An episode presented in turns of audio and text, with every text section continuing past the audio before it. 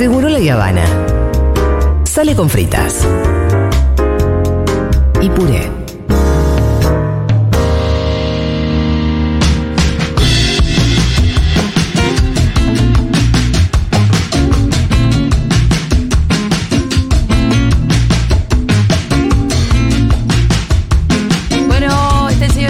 Zayat en Seguro La Habana. ¿Qué hace Escuchu? ¿Cómo bien, va? bien, muy bien. ¿Cómo andan ustedes? Che, bueno, eh, una leve alegría, hay que decirlo, que el dato de inflación, aunque sea fatal, Sí.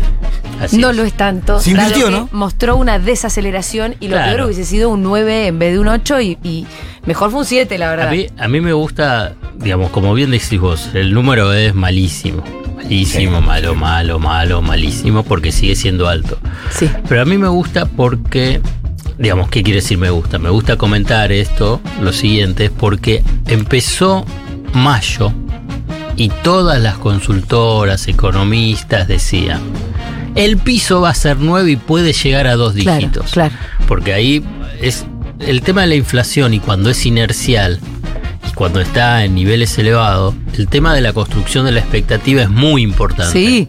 Digamos, Claro. No te lo define, pero sí es muy importante. Bueno, pero el Porque, Pitu mismo dice, ¿no? Como el kiosquero vos ya ves que Claro. remarca por la duda. Claro, el remarcar por las dudas, si vos vas a estar escuchando y te dicen, y es el 9, o puede llegar a ser el 10, bueno, ¿qué es lo que vas a hacer? Diez. Remarcas el 9. Bueno, por eso es O importante, 10. digamos, remarcar que se equivocaron y fieros se equivocaron. Porque en realidad ahí siempre tenés. el- la inflación también es una variable política. No te veo. Ahí, Ahí ahí, está. estamos. Entonces, eh, también es una variable política. Y como variable política tenés que entenderla también. No es solo económico. Yo cuando hablan todo, bueno, la emisión monetaria, bueno, está bien, es una parte. Pero después tenés en la Argentina, es una variable política. Porque vos fíjate, todos los que eh, hay que buscar en el archivo no es muy lejano porque empezó en mayo, que es lo que estaban diciendo, es puede llegar a dos dígitos. Dos dígitos. Seguro va a ser nueve, va a ser más alto que el 8,4 y te dice, por las tarifas, por esto, pa, pa, pa, pa. Y no fue. No. Lo que pasa es que igual a mí me sorprendió que no hubiera sido, justamente por este. Porque quedás atrapado. Si porque- quedás atrapado de Claro, todo. pero además, eh, justamente porque. eh, así como yo no comprendo del todo las variables macroeconómicas que conforman la inflación, sí comprendo un poco más esa otra que tiene que ver con eh, la cuestión de las expectativas. Sí. Entonces, claro que me imagino que después de un 8 viene un 9. Bueno, entonces esto es un punto importante. Y el segundo punto importante, es decir, bueno, a ver, tratemos de entenderlo. ¿Por qué? ¿Por qué es que... Eso te quería preguntar, ¿cómo hicieron para que no. para desacelerarla? ¿Qué políticas hubo ahí? ¿Qué Inter- decisiones se Intervención en tomaron? el mercado de cambio. ¿Solo eso? Interve- y si vos tuviste estabilidad en el mercado de cambio, ¿te acordás el jueves pasado Sí, que dije sí. de qué vamos a hablar si el dólar no y nadie le importa? Está bien, pero la intervención en el mercado de cambio, ¿cómo incide la expectativa del kiosquero que venía a Porque remarcar te viene por la 10? devaluación, Claro. te viene la devaluación y lo- la- las empresas, vos fíjate que el rubro, uno de los rubros que menos subió fue alimentos y bebidas, subió el 5,8%, bastante por, Por debajo. siempre estaba por arriba. Claro, pero vos tuviste estabilidad en el mercado de cambio. Y, es, y, y vos decís, ¿y cómo lograron la estabilidad de del mercado de cambio? Interviniendo, que es uno de los puntos que peleó Sergio Massa con el Fondo Monetario Internacional y al interior también de la fuerza de- del frente de todo. Decir, bueno, hay que poner bonos, ponemos bonos. Fíjate que siempre, siempre se lo criticaba. ¿Por qué? Porque no quieren que haya estabilidad en el mercado de cambio. No. Y además porque la propuesta, el programa de la derecha es justamente el contrario. Sí, ¿No? sí, porque lo que sí. vienen prometiendo es vamos a levantar el cepo, levantar el cepo, levantar el cepo. Pero sí, pero ya Eso, eso es- es la no intervención en el Es- mercado de lo, te- lo tenían preparado. Fíjate que ayer sacaron un comunicado con el 7,8 que vos decís, bueno, ellos esperaban un, bueno, que es todo un desastre. Y sí, ya sabemos, pero en realidad quebraron una tendencia de cinco meses consecutivos de alza de la tasa de inflación. A ver, quiero repetirlo y vos lo dijiste, pero lo quiero volver. eh, Repitamos todo lo que haya que repetir. digamos, no, no, que el dato es malo. Sí. No es, Ah, claro, sí. porque si no, viste, van a empezar, ah, están defendiendo. No, no, no, no, nada. El dato es malo, No, la pero- inflación pero es un grave problema. Miremos la película también. Hay que entender esa El dato es malo, pero el dato no es tan malo si vos miras la película. Y acá por lo menos nos tratamos de dar la tarea de mirar las películas. Y Entonces, cuando la película venía con una aceleración Claro. tal y venía de 8,9, el dato 7,8 es un. Además de ser malo, es bueno. Claro, entonces hay que entender qué es lo que interviene, lo que interviene a nivel de lo que qué significan las expectativas inflacionarias asociadas a las expectativas de evaluacionistas, que hay que entender también que es una variable política y que uno de los puntos centrales, centrales del el tema de la inflación en Argentina es el mercado de cambio, una economía bimonetaria que no tienen otros países, ¿viste? Cuando te dicen, y pero en otros países también tuvieron guerra. No. Sí, sí, es cierto, pero no tienen una economía bimonetaria. Claro. En otros países también emitieron, sí, está bien, pero no tienen una economía bimonetaria. En otros países también hubo sequía. Claro, sí, sí, pero no. claro, ves en Uruguay, por ejemplo, Uruguay que no tiene También, agua. claro. Pero, bueno, pero no es una economía bimonetaria y con un régimen de inflación elevado de las últimas, en las últimas décadas. Y entonces, si me permitís, si querés podemos hablar con detalles sobre qué es lo que pasó a nivel sectorial, pero cuando te digo que acumularon en décadas, la pregunta es, y que, ah, claro, hoy no te lo comenté a vos, ¿Qué? se lo comenté a Nico, No. que es lo que iba a hablar. Ah, no me man- ya no me mandan mensaje, güey. Ya, ya Y está. es verdad ya. que yo no te. Porque cuando vos no me mandás, yo te mando. Ey, Cuchu, te digo. Eh, pero está bien. Eh, ¿De qué hablamos? Pero últimamente estoy con muchas cosas y de pronto dije, bueno, Entonces que llegue ahí- el Cuchu nomás. Bueno, ahí la pregunta que le trasladé a Nico, eh, para hacerla bien clara y no confundir, es con esta con estos niveles de inflación. ¿El oficialismo tiene chances eh, en las elecciones? Sí, Mira, no lo sé. Yo creo que Y sí. te voy a decir por qué. Si vos miras las elecciones en España, vos lo que podés ver son casi todas las variables económicas impecables o bastante bien, Sí, un buen gobierno de Pedro Sánchez, y sin embargo perdieron. perdieron. Y así creo que podríamos encontrar muchos otros eh, ejemplos de países con las variables económicas prolijas que hayan perdido. No sé si encontrás muchos países donde tenés una inflación galopante y no hayan perdido. No sé, pero Venezuela, por ejemplo. Pero ve- pensemos Argentina. Claro, la Pensemos relación de en Argentina, con la inflación es particular. Bueno, ¿no? Pensemos pensemos en Argentina. Argentina. Yo creo que por el- pero, pero para, para completar la idea Sí. es que el voto, a mí me parece que es un poquitín más complejo que una serie de razones racionales, valga la redundancia, que te hacen tomar la decisión de cuál es la boletita que metes en la urna.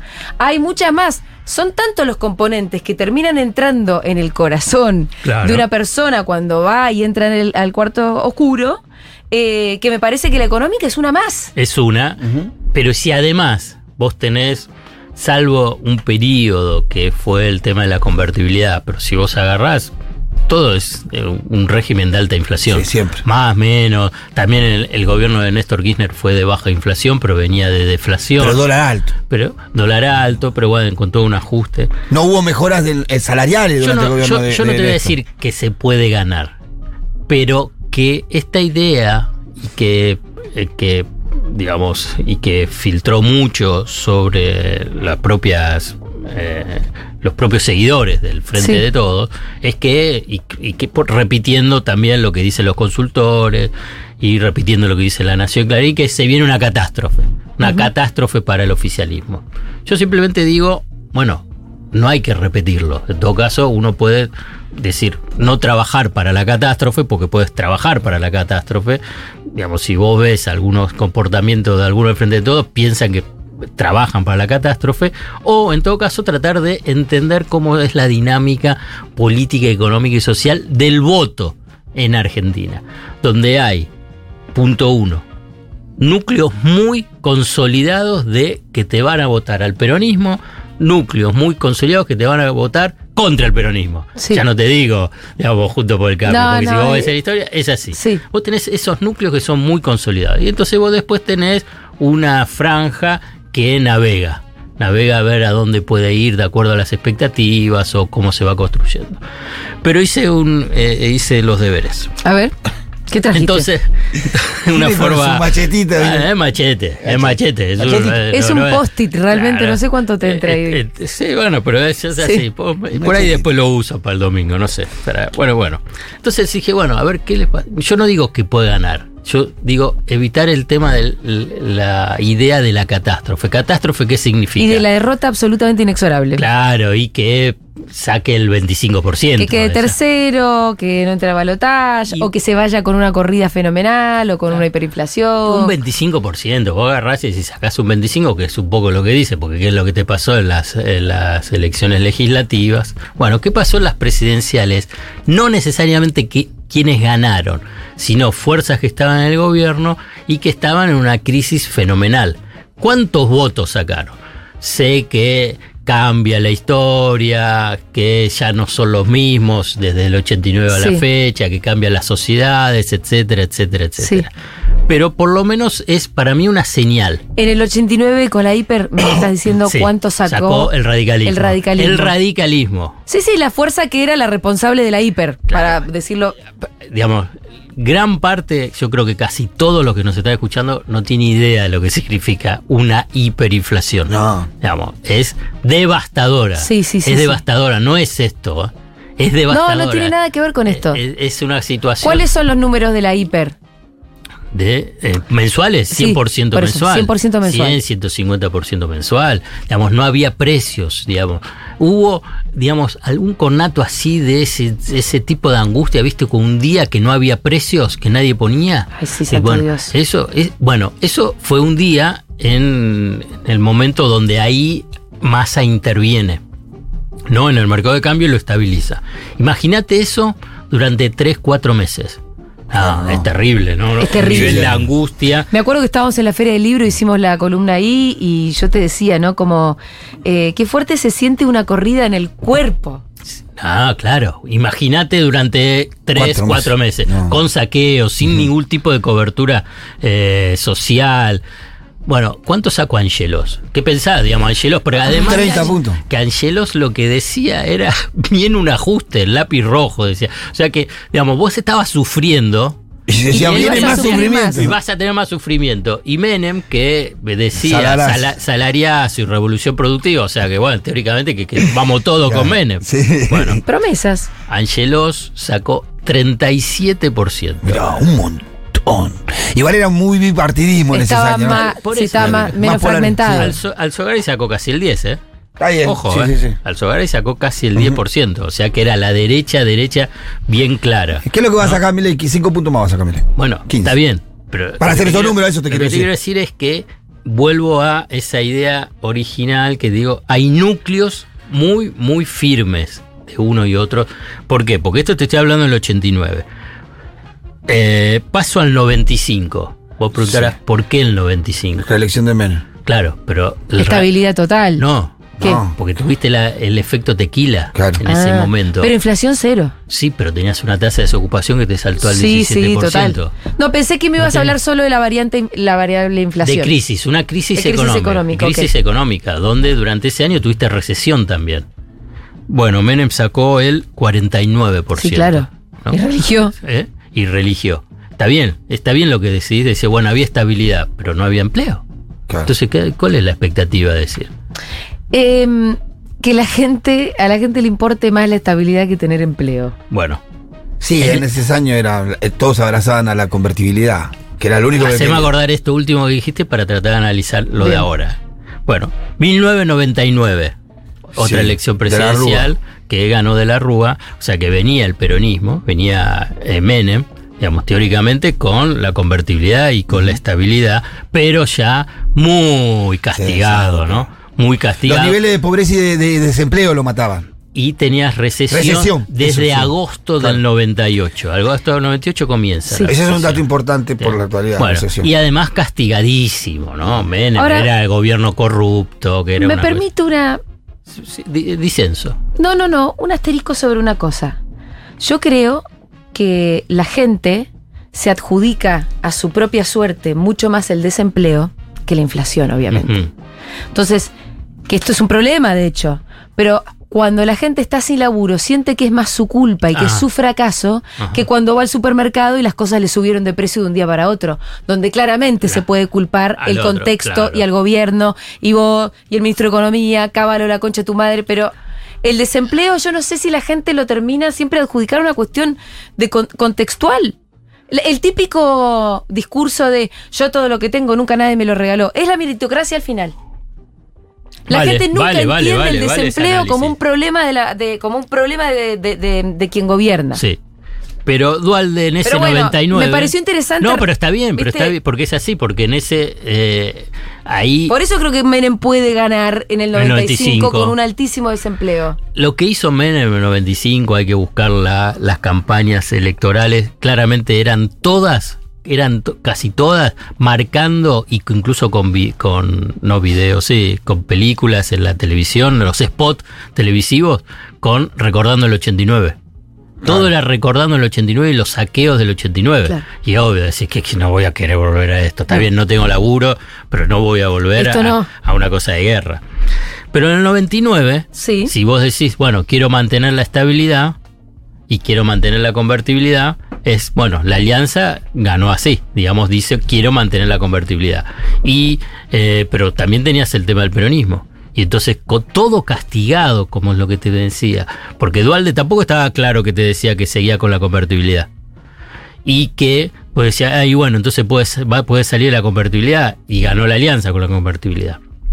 Pero, ¿cuánto sacó? Con recesión, con eh, desempleo y con Menem y el PJ, todos que eran desgaste. todos corruptos, y etcétera, un desgaste etcétera. absoluto por la corrupción, por un montón de cosas. Yo ¿Cuánto sacó sacó? 35. 38. 38. Ah. 38. O sea, vos fijate los núcleos, los, los, nu- los núcleos Claro. duros, los Pero- núcleos duros que Sí, sí, para sí. tratar Sí, pero tenían menos núcleos duros. Ahora tenés la famosa fragmentación. Sí, pero- bueno, Veremos. veremos. Se está cayendo la fragmentación. No, no Se sé. Está desinflando No sé, demasiado. Lo que existe, Sí, lo que existe, eh, bueno, para mí lo que existe ahí hoy es más ese desencanto hacia, si querés, a la política, hacia los dirigentes políticos, pero si ves qué es lo que pasa en las provincias, y en las provincias ganan los oficialismos, eh, un nivel de participación bastante elevado, salvo en el caso de las legislativas en Corrientes, tenés una participación, pero sí hay un desencanto, eso está claro, eso hay desencanto, pero en última instancia, ¿cuáles son los porcentajes que se llevan? Y por ahora no ves mucha fragmentación en las provincias, sí ves en las encuestas, pero bueno, si querés, ese es otra... Eh, otro capítulo, el tema de la patria encuestadora. Pero bueno. Sí, vos sos muy. te yo te escucho en No, Gallo, sí. escucho que siempre. eh, descrees mucho de las encuestas. Tengo una cierto, de sí. lo que pasó en Tucumán. Sí, sí. ¿Pero qué daban las encuestas de Tucumán? Bastante parejo. Y que Milei sacaba como. Veintipico. Si querés lo ¿Pero. Milei o Bussi? Porque no es lo mismo. Bueno, Bussi. Está bien, pero era Bussi. Decía que Bussi medía mucho más. medía mucho más. La No campaña si- de Tucumán eh, tuvo mucha presencia de Milei. El nombre era Milei, el cartel Nadie, era de Milei. pero ninguno Milei, de Milei, encuestadores dijo Milei. que iba a sacar el 60%, el PJ. ¿Cuánto decía? No, y pe- que las encuestas de Tucumán que decían, no sé. Interesa Milei veintipico decía. ¿Eh? Milei veintipico. Bueno, no y sé, ahora yo te digo cuál es la que yo Ah, tengo. 35, Milei 35 decía. Milei. 35. Decían las encuestas de Tucumán, no. Sí, algunas sí, sí, estaban entre, entre 25 y 35. Yo vi. Sí, sí, sí. Eso era el número que le dan a Milei. A Milei le daban Sí. eso. Y, y sacó 3,9. Claro, no, no, no existió. Es difícil eso. Ah, después tienen un problema. Hay, hay un problema con las encuestas también que los propios Acá encuestadores te dicen Acá cuando vamos. te dicen, yo de ca- a- antes preguntaba, eh, golpeaba 10 puertas y me contestaba uno, ahora golpeo 20 puertas para que me conteste uno. Sí. Entonces ahí la representatividad de la encuesta, si de 20 te contesta uno, está compleja. Bueno, No, se pero- supone que siempre son sobre una cantidad de casos. No, pero acá, perdóname. Sí. Gobernador de Tucumán. Escuchá, ¿eh? ¿Quién cuesta? ahora te digo. Sí, 37,5% frente de todos. sí. ¿Sacó casi 60? Juntos, 33,7%. Y El de. Milei sacó 11,6%. Ningún número, ni, ni cercano. Ent- ¿Entendés que es una cuestión? Es de tendencias consultora, estudio de análisis electorales. Pero además te dice la fecha de rele- relevamiento entre el 2 y el 5 de, de- de junio, con población de 16 años y más, y el tamaño de la muestra, 2.506 casos efectivos, que es lo que vos decís, algunos no me contestan, no es que ponen no sabe, no contesta, qué sé yo, 2.506. Y eh, el sistema de consulta es domiciliaria presencial, que teóricamente es... La mejor. que La, la que golpea la puerta. Entrás, charlás, Sí. preguntás muchas cosas. ¿Y ¿Qué números me dieron en ¿Qué? Tucumán? ¿Qué? Cualquier- Cualquiera. Ah, no, nada que ver con Pero sigo insistiendo, o sea, vos tenés 19 personas que no te contestaron por una que te contestó y en la urna esos agujero 19, esos 19 van a la urna. Entonces ahí te, te, te barea todo. Bueno, pero está bien, pero entonces, ¿qué- pero ¿cómo No dijo? Pero, no cómo- te- no te pero, dar nunca. pero qué análisis, Pitu está bien todo. Digo yo, no sé, yo no sé Pero nada ¿Qué de análisis po- político, económico Sí. O sobre económico, sobre lo que pasa en la economía y el impacto en la sociedad a partir de que son, son números que vos decís que con las encuestas? Cristina decide a partir de las encuestas. Él- Sí. Ella decide, dice hay tres tercios, entonces, y además yo me bajo a partir de las encuestas. Macri decide, se baja por el tema de las encuestas, por lo que le dicen. Es una cosa compleja. Volvemos a los números, así te llegamos a, a- en el 2001, en las legislativas, Sí, pierde, el, pierde la alianza. y el PJ Gana el saca, peronismo, sí. y el PJ saca el 38%. Sí, es verdad. Salto al 2019, más fácil, que lo tenemos todos se acuerdan del 2019. ¿Y sí? ¿Cómo, ¿Cómo era el gobierno de Macri? ¿Qué es lo que tenía? ¿Alta inflación? Sí. Sí, superendeudamiento. Superendeudamiento, eh, desempleo, Sí, digamos, también había. caída del salario real, Sí. caída del salario real fenomenal. ¿Cuánto sacó Macri en la primera vuelta? No, en la, la- sí, primera vuelta. Primera La vuelta. primera- Porque no hubo balotaje. 40 y pico. 40,28. Sí. Imposible. Entonces, porque ya no es que estamos hablando, yo no te estoy hablando, yo lo- Sí, a propósito pensé en el 89 porque inmediatamente te voy a decir, bueno, todo el mundo Estás cambió. confiando en los núcleos duros. Todo cambió, y, claro. y en esto que te digo que una mala economía no te define una elección necesariamente. La no necesariamente, puede ser, depende cómo la... cómo- Yo estoy de acuerdo con vos. Sí, sí. Y la elección que te faltó, la ganó Menem. ¿Cuál? La del 2003. La de Ah, la del 2003. 2003, después de todo eso. Después de todo eso, y con un componente económico desastroso, igual sacó cuánto. Porque 30 y pico. vuelvo a la pregunta inicial. A la, pu- a la pregunta inicial. Digamos, Macri perdió, está claro que perdió las elecciones, pero sacó un no fue una catástrofe. Digamos, vuelvo a un, el oficialismo. Tiene chance, yo no dije, digamos, va a ganar, ese, digamos, chance electoral, o va a ese camino de derrota catastrófica histórica escrito por La Nación, Infobae, eh, Sí, también, ¿eh? Clarín, y que, pero ahí digo, y los propios leyendo eso, de frente, Se come la curva. replica. Digamos, yo, yo por lo pronto, esto lo, lo planteo no como algo definitivo, sino para que se reflexione y se piense sobre cómo es el, el- el escenario electoral con tasas de inflación tan elevadas. Porque tasas de inflación tan elevadas las tenés a lo largo de muchos La historia años, argentina, así que no le den tanta bola a eso. Y entonces acá Sí. hay. ¿Qué te dije que me hagas recordar? Del empleo, ¿no te acordás? No, ya estoy perdida. De- no, de- de- del empleo. del empleo. Del Ah. empleo. Y este es un punto importante. Claro, que vos empleo. tenés, viste que aparecen muchas eh, controversias sobre qué es lo que está pasando en la economía. Porque Sí, porque está todo el mundo con laburo, están todos con el mundo con laburo, pero los salarios no son los muchos. salarios son- no alcanzan. Al mismo tiempo viene Taylor y todo se llena, salís al centro Hay y está todo movimiento. lleno, Yo sigo la insistiendo. economía Ahí- se mueve. Ahí tu amigo más latón habla del tema de la economía de Barrani. Mirá, Sí, yo- yo, te digo la que siempre digo lo mismo. Los que venden, los que venden ambulantemente en la zona de los teatros de corriente, que ahí tengo cuatro vecinos del barrio que lo hacen, una vende globo, otro pochoclo, dicen vendo más que nunca. El problema es que no me está rindiendo la plata, pero vender vendo muchísimo, me dice. Está bien. Entonces, ¿qué es lo que pasa cuando vos tenés, a diferencia del gobierno de Macri, que tenías una inflación muy elevada del 55%, hoy tenés una inflación del 100%, tenés el doble o el 110%, pero lo que tenés es, tenés empleo, a diferencia del 2019. ¿Y qué pasa si vos tenés empleo, cuando vos tenés un empleo de una tasa de desocupación del 10%, tenés una masa de trabajadores que obviamente no tiene ningún ingreso. O sea, la masa global del salario, el salario agregado es más baja, ¿no? Que se vuelca al consumo.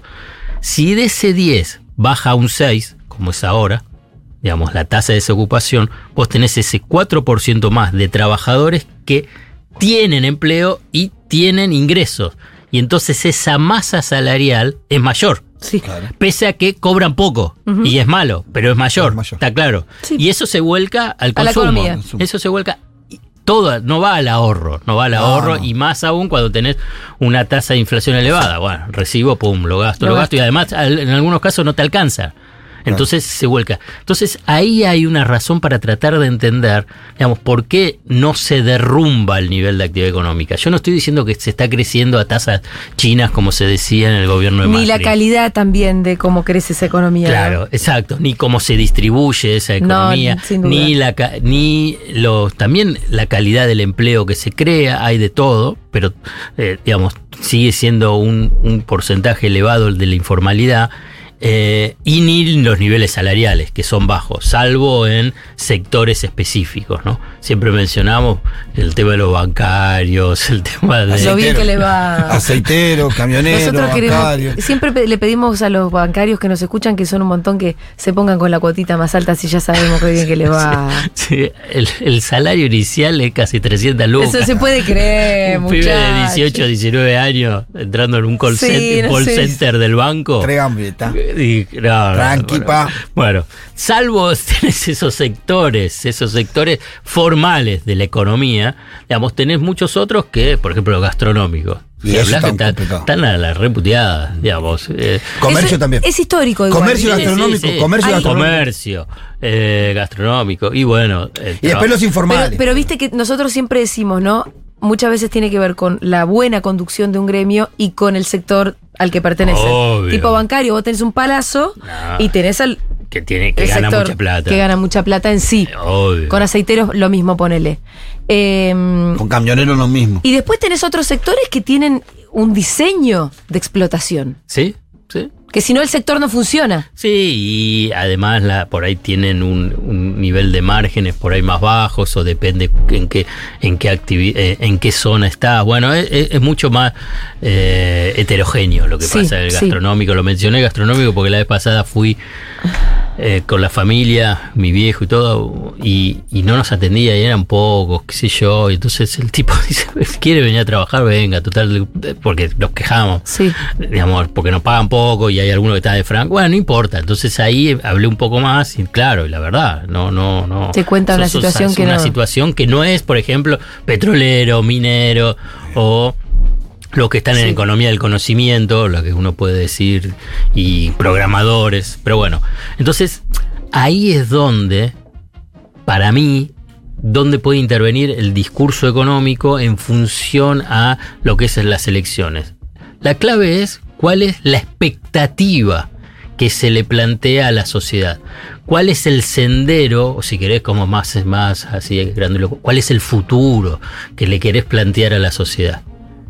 Entonces ahí es donde puede intervenir en un escenario complejo y difícil. ¿Por qué? Por el tema de una tasa de inflación elevada, que los salarios no ingresan. Es decir, bueno, ¿qué es lo que ofreces para adelante? Y, y entonces aquí, si querés, porque no sé si viste la plataforma de Juntos por el Cambio. No. Eh, yo sí vi algunas partes, vi. Eh, y que es, es interesante porque eh, precisamente para, para cerrar ese concepto, es decir, ¿cuál es el futuro que Juntos por el Cambio en términos económicos le plantea a la sociedad en términos de la economía? Uno es, perdón, es eh, lo más rápido de eh, eliminar el cepo. Sí. Eso significa, porque no lo Dólar dice- libre. devaluación, un shock inflacionario, mayor caída de tus ingresos. Pero el accionar, ¿cómo es? Liberás el dólar, los que tienen mucha guita compran dólares, después No. devaluás y hace. No, se devalúa. ¿Primero? Claro, Ah. se devalúa primero. Y después, vinculado con. Eso dispara la inflación a Sí, niveles este, totalmente estrafalarios. Pero lo que pasa es que ellos. ¿Y esa parte no importa? Ellos piensan que al principio. Es que ahí, eh, eso lo- eh, porque ahí volvemos, ahí hay un núcleo que ya, no- por, eh, por eso el tema económico. Lo va a votar igual. Claro. Y, y yo creo que del otro lado también el tema es cómo vos tratás de... eh, Ampliar eso. ampliar- Primero tenés que eh, fortalecerlo, digamos. Tenés que generarle una situación de identidad. Si, si vos agarrás, se están matando, con- o, o con esa frase, son medias ridículas a este nivel, para mí, qué sé yo. ¿Cuál es? De Aníbal, de Scioli, el comunicado del PJ. Ojo, yo te digo para todo, digo, ¿qué- ¿a quién, a quién le están hablando? Me interesa que me lo digas esto, porque yo ayer tuve exactamente la misma sensación. Era como cuando salió el comunicado, que además no salió estando al aire en C5 y era un comunicado que decís, ah, ¿le aceptás las reglas? O sea, es un comunicado de consenso con este. ni-". No se entendía. No, no, no. No se entendía. yo, no sé. Pero bueno, eh, ese micromundo de la política yo no, no lo entiendo mucho. Pero es que Lo- si, lo- si- simplemente como observador lo veo y si digo, vos no lo entendés mucho, la gente de a pie bueno, no entiende ya un carajo de nada. ¿No? ¿cuál es el, No, ¿qué va a entender? para avanzar, No, cuál es el nada. horizonte? El horizonte que plantea Junto por el Cambio es, la verdad que los salarios están en promedio bastante deprimidos. Sí. Sí. No se, no, plantean inicialmente, bueno, deprimirlos aún más. Sí. Pero no solamente eso. Y aquí viene uno de los puntos que eh, además lo dicen, que es ya, bueno, no era ya en el 2015 que necesitaba bajar fuerte los salarios y los costos laborales, que así lo hicieron con la devaluación de Prat Guy, Claro. mintiendo, diciendo que los precios estaban al dólar Sí, sí, sí, paralelo cuando no lo estaban. Digamos, esa- ese fue el artilugio para hacer el gran saque a, a los salarios, que no se pudieron recuperar desde entonces. Promedio 20%. Ahora dice, vamos a bajarle un poco más con ese shock inflacionario. Pero ahora, ¿cuál es el objetivo? Es avanzar sobre los derechos de los trabajadores. Ellos van a se lo plantean decir, bueno, porque de esa forma se van a poder crear más empleo y los informales van a poder estar en la formalidad. Y ahora bien, ¿y pero para qué? Si le vas a sacar la indemnización. Es lo Sí. mismo que, va a ser, que ser Claro, si informal. tienen donde están, claro. Por eso, por eso soy informal. Claro. Bueno, entonces este es uno de los puntos, digamos, uno puede decir, y bueno, incluso, digamos, hablan de... eh, Porque aparte- cambiar el tema de la indemnización. Sí, pero es una lógica contradictoria, es como convencernos que si ellos no tienen que pagar por echar, no van a echar. Van a, A- echar a- más fácil. sí. Si vos no tenés que pagar la indemnización para echarle a un tipo y vos querés que te saquen la Bueno, indemnización que- porque lo querés echar. Ellos dicen que claro, que te- pero echarte implica que va a haber más contrataciones, digamos. Ese es el discurso es que- completo, es que ¿no? entonces vos Que, así como es más fácil echar, es más fácil contratar, entonces Pero todo el mercado laboral se va a mover un poco. Vamos a los, digamos, las cuestiones fácticas, hechos. El- con el actual esquema, con el actual marco laboral, te das cuenta que se crea mucho empleo. Sí. Si tenés una tasa de desempleo del 6%. 6%. La informalidad no es por el marco laboral. Uno puede ser en el margen, en algunos sectores, puede ser, pero en realidad el- la, la empresa que contrata informales es porque quiere tener una mayor tasa de ganancia, porque no tiene mayor control y porque dice, bueno, ahí tengo una posibilidad de tener mayor ganancia en relación a eh, el costo laboral de, de lo que me pueda salir. Pero bueno, eh, pero en gran parte vos agarrás y decís, no es que porque vos cambies el marco laboral vas a crear más empleo. No, además que ya hay empleo. Por eso. El hay. problema no es el empleo. Por eso. Entonces dice, ah, bueno, entonces avanzamos sobre el, el marco laboral, o sobre los derechos, sobre los derechos, Sí. sobre los derechos laborales. En función, pues claramente, porque piensan que de esa forma, para las empresas, las empresas le va a ser más fácil todo y van a incrementar su tasa de ganancia, que eso es lo que en última instancia están buscando. Digamos, si vos agarrás y decís, bueno, si en vez de indemnización de pagar 10 voy a pagar 2 o no voy a pagar, y bueno, y claro, y así me conviene. Pero no es que va a tener más, no, no por eso va a contratar más. No por eso va a contratar más. Va por ahí tener más facilidades para rotar los trabajadores. Eh, Que eso atenta contra el Bueno. salario del trabajo, porque si lo podés cambiar a cada rato. esa es la expectativa, ese es el futuro que plantea Juntos por el Cambio. es Digo para gran porque es la, es la promesa de campaña. Esa es la promesa de Sí, campaña. propone baja de impuestos, pero los impuestos son impuestos a las ganancias, a las retenciones. represión, palazos. Bueno, ¿cuál es la propuesta entonces que eh, el, el oficialismo tiene para plantear en cuestión de futuro? Y ese es el gran desafío que tiene dentro de lo que yo estoy hablando de la parte económica. No me refiero a todo el resto, porque la plataforma de Juntos por el Cambio, como la plataforma que va a tener eh, Unidos, eh, Por la patria. Unidos por la Patria, Unión por la patria. Unión, Unión. unión, unión. Unión por la patria. Va a haber que acostumbrarse, todavía es difícil aprender Unión, un nombre unión. nuevo. Unión. Acordate de Santa Fe. Sí, Colón. porque Acordate de Colón, Santa Fe, Unión, listo. claro. Unión, es Unión, es Unión. Unión yo pensé. Unidos no es porque es una película de Pixar y esto no va a ser una película de Pixar. Esa fue mi memotécnica. Bueno, eh, ¿cuál es la, la- la perspectiva? Si vos vas a tener a un presidente que en una entrevista con un grupo de eh, estudiantes eh, secundarios dice, y sí, una tasa de un 100% es eh, intolerable, y, o sea que es un palo a masa, y a la vez decir, escúchame, ¿y qué es lo que estás planteando a futuro? Vos lo que tenés que decir, bueno, está claro que es un gran desafío. Perdón, ¿a quién te referís? Alberto, Alberto Fernández. Ah, perdón. ¿Lo dije o no?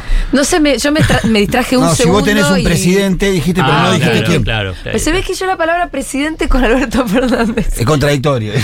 No, ¿cómo contradictorio? No, no lo No, podemos no la ¿Cómo, tengo tan ligada. no lo podemos unir, dijo. No la tengo tan ligada. Bueno, pero sí. Si vos tenés al presidente. Bueno, entonces, ¿cuál es la expectativa a futuro que estás planteando? Ahora, ahora estamos hablando en función electoral. Claro. Todo es esto, sí, ya está todo lanzado. Sí, hay que ver qué, qué rol juega Alberto. Ya, ya se ve que estuvo jugando, metiendo mucha presión para que Scioli juegue eh, en una paso y que él está detrás de eso. Pero después hay que ver qué llega a ser Alberto Fernández. Creo que tiene poder de daño porque sigue siendo el presidente. Bueno, esto como recién esto quisimos olvidar. eh, cosas como estas. Y sí, porque, digamos, yo vuelvo a repetir, digamos, eso. Existe chances electorales. Yo no digo, yo no sé si se gana. Es o va a competitivo, ganar. es competitivo. Sí, ahí está, mejor, ahí está. Sí, lo que pasa es que con este nivel de tema- virulencia- El tema es, ¿qué es lo que vos le planteás? ¿Qué es lo que vos le planteás a la sociedad? Es decir, de, de mejora del empleo, de mejora del salario, de que vos vas a bajar la inflación, pero dentro de un proyecto nacional, un proyecto nacional, como dicen, nacional y popular, de defensa de eh, los recursos naturales. Bueno, tenés un montón, Claro. digamos, para plantearle a la sociedad. La sociedad no solo vota, no solo vota, también está- se incorpora. eh. Bueno, si eh, la tasa de inflación es del 7,8 o baja al 6% o baja al 5%, pues sigue siendo todo muy elevado. Sí. Y, y cualquier que va a tener que tomar las riendas del gobierno va a tener que pensar un plan de estabilización. El tema, si ese plan de estabilización va a recaer sobre la espalda de los trabajadores y jubilados y clases medias, porque las clases medias piensan que nunca están, Sí. están todas afuera. No, no, también te castigan. Ujú. Parece que ese es el desafío. Muchas gracias, Alfredo Sayet. Nos vemos el jueves que viene. Dale, bárbaro.